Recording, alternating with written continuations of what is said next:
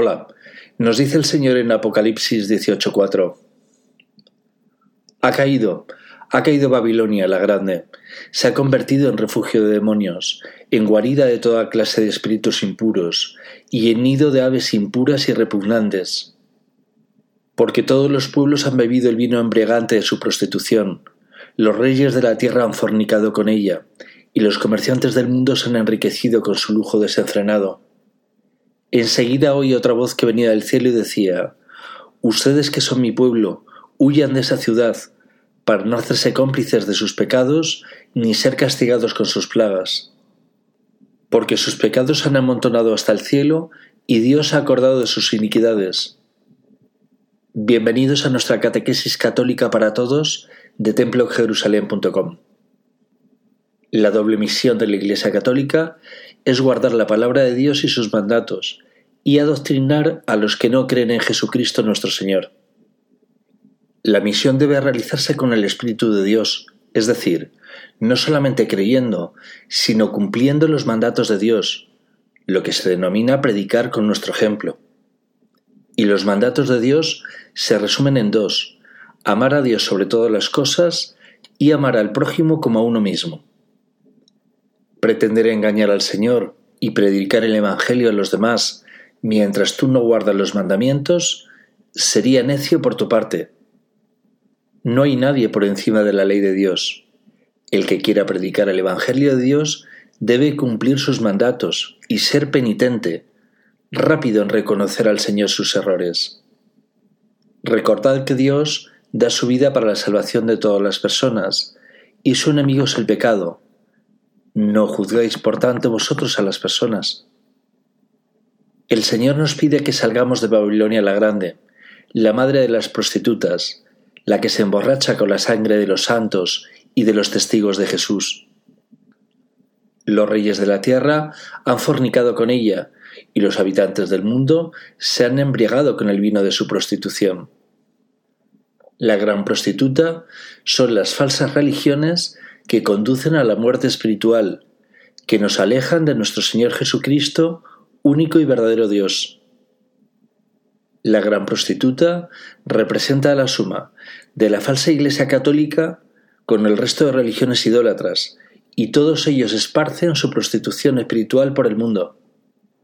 La palabra de Dios nos menciona tres figuras, la bestia, el anticristo y el falso profeta, que son guiadas por Satanás, y que debéis tener muy en cuenta para vuestro correcto discernimiento.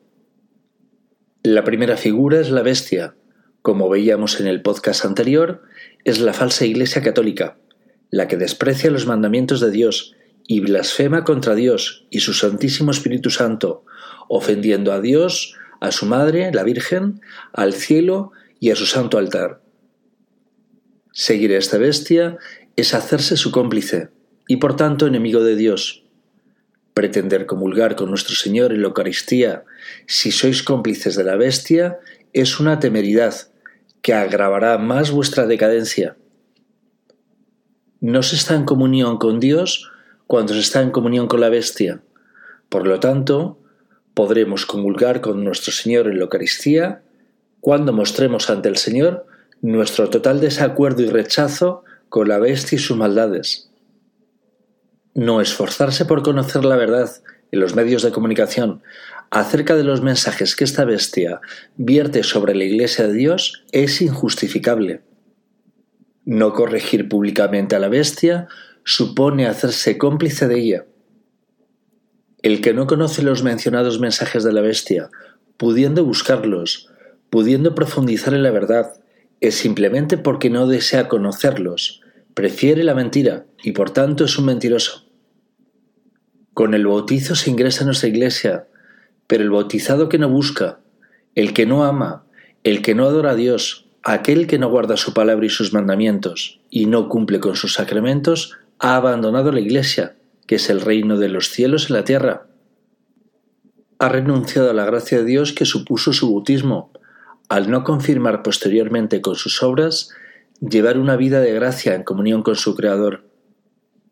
Está renunciando, por tanto, al plan de salvación que le ofrece nuestro Señor, y cuando menos seguirá sumergido en su estado actual de purgatorio, que no deja de ser un gran infierno.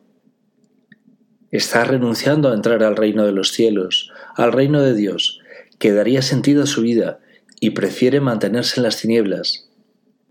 La Iglesia de Jesucristo es la Iglesia del reino de los cielos en la tierra predicada por Jesús, inspirada y dirigida por el Espíritu Santo de Dios.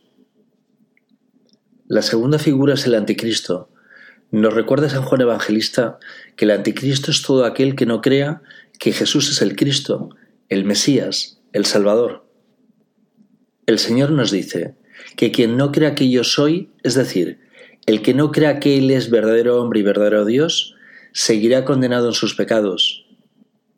Dentro de los anticristos nos encontramos a tres grupos. El primer grupo son los ateos, que van sembrando caos y confusión acerca de Dios.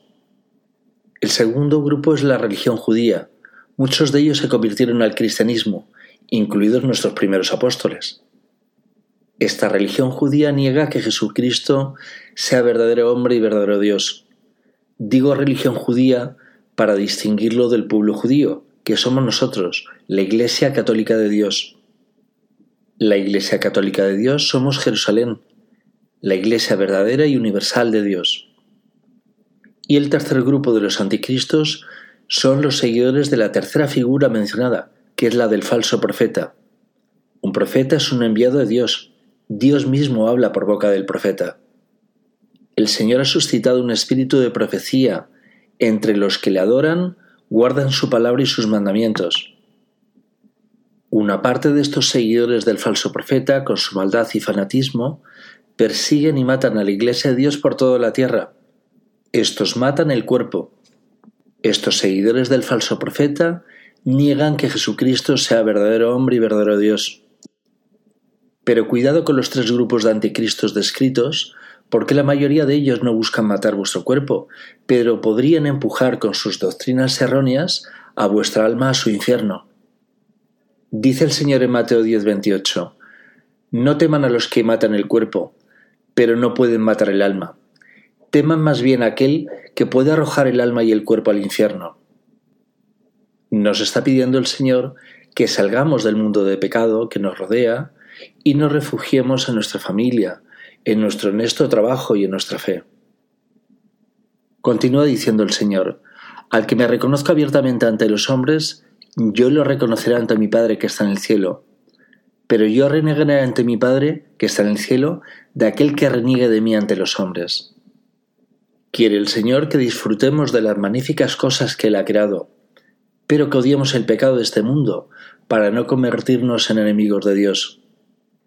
Tenemos que abandonar el pecado y alejarnos de los promotores del mismo, para poder sentir la paz y una clara visión. Alejaros de las blasfemias, herejías y idolatrías, tened a nuestro Señor Jesucristo como único Dios, y adoradle únicamente a Él. Alejaros de toda ocasión de ofender a Dios mediante engaños, robos, falta de caridad con el prójimo, droga y excesos con el alcohol. Alejaros de las pasiones de la carne, romped sus cadenas y sentiréis en vuestro interior la libertad del Espíritu Santo. Todos los días te sientes empujado en tu interior a realizar cosas que odias. Eres esclavo de la impureza. Necesitas salir de esa cárcel. Pedid al Señor, a la Virgen, a los santos, y ellos os alejarán de vuestras ansiedades. Pudiendo hablar con vuestro Creador, que ha querido manifestarse a vosotros, desechad toda relación con el ocultismo, la hechicería, la magia y la adivinación, que empujarán a vuestra alma al infierno. Pudiendo hacer buenas cosas con vuestra oración y con vuestras buenas obras, alejaos del mal y viviréis en paz. La verdadera Iglesia, como siempre desde su fundación y hasta ahora, es la Iglesia fiel y penitente, que guarda la palabra de Dios y sus mandamientos, y en la que la tibieza, la idolatría y la maldad no tienen cabida. Si no estáis con esa Iglesia, sabed que estáis en contra, nos dice el Señor en Mateo 12:30. El que no está conmigo está contra mí, y el que no recoge conmigo desparrama. Mirad a algunos de vosotros en vuestro interior, reaccionar, dejar la tibieza.